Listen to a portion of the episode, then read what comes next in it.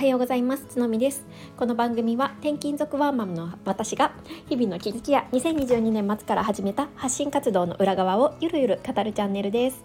改めましておはようございます。11月8日水曜日です。皆様いかがお過ごしでしょうか？えー、今日はですね夫婦のメンテナンスについてお話をしていこうかなって思っております。その前にちょっとお知らせをさせてください。えーとですね今週次の日曜日の夜の7時半ぐらいから、えーと、夫と一緒にライブをしたいなって思っております。7時半から、えー、8時半ぐらいまでですかね、うん、それぐらいのお時間になるかなと思います。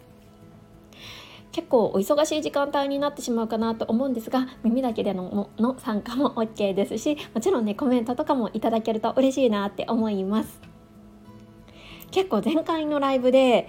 たくさんの方からねあの視聴いただいて多分私の今までの、え放送ランキングの中でも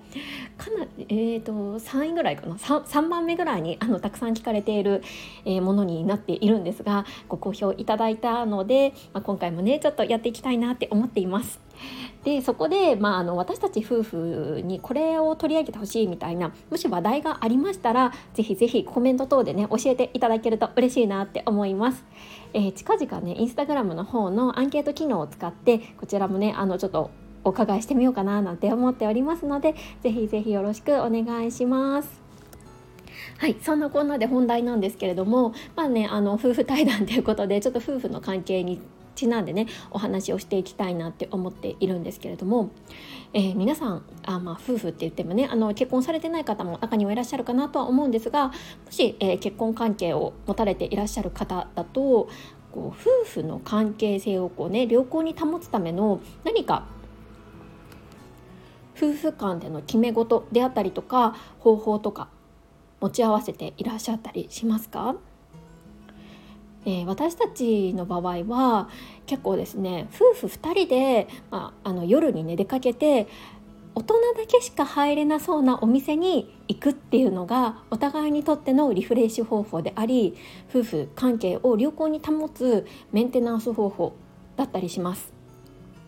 えー、子供が生まれる前はよくね私もお酒が大好きなので あの2人でねあの飲みに歩いて飲み歩いていたんですよね。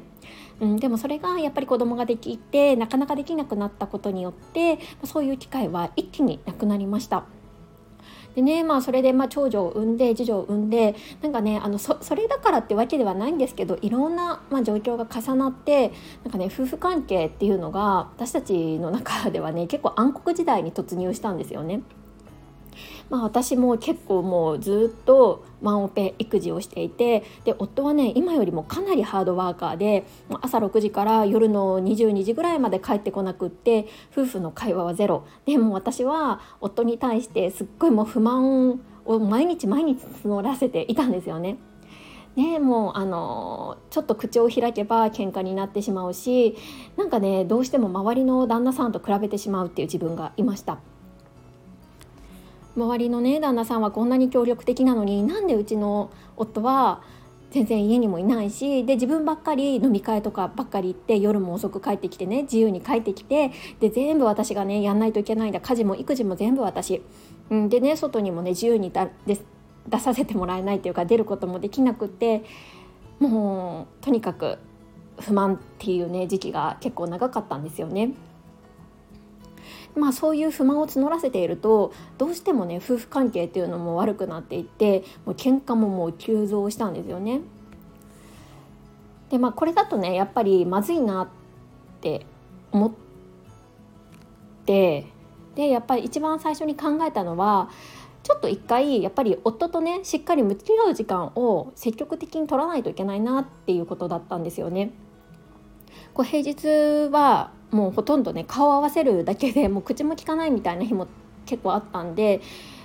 まあ、それだとダメだしで休日も結構業務連絡みたいな感じになってしまってなんとなくねもうあの過ぎ去ってしまうっていうことがあったんですよ。だからもうあえてちょっとお金をかけてね、まあ、シッターさんをお願いしてあのもうここは2人だけでしっかり向き合う時間しかももうたった2時間2時間だけでもうあのお互いの今の現状であったりとか今考えていることや問題点それからこれから考えていきたいこととかをしっかりね話し合う時間をねあの作る必要があるなっていうことでシッターさんをお願いし始めました。これを始めたのは大体、えーと、長女あ長女じゃない、えーと、次女がうんと1歳ぐらいになってからかな1歳ぐらいでもう大体あの母乳とかが必要なくなった段階で始めた感じです。なので、えーと、子どもたちはねシッターさんに夜お願いされるっていうことに今やもうめちゃくちゃ慣れていて今お願いしているシッターさんにもとっても懐いているような状況です。まあ、確かにねお金はかかってしまうしあの時間もかかるし、まあ、そこまでする必要あるのかなっていうふうに思われてしまうかもしれないんですけど、まあ、私たちにとってはなんかそれがね必要な時間だったなっていうふうに振り返ると思います。でねこういうふうに、まあ、お金をかけてあのシッターさんをお願いして夫婦2人だけの時間を取ることだけが正解っていうふうには思ってなくっていろんな方法があると思うんですよね。子どもたちが寝た後に、まあ、なんかスイーツを食べるでもいいかもしれないですし映画を一緒に見るでもいいかもしれないですし多分それは夫婦それぞれ皆さんそれぞれのやり方っていうのがきっとあるんじゃないかなって思います。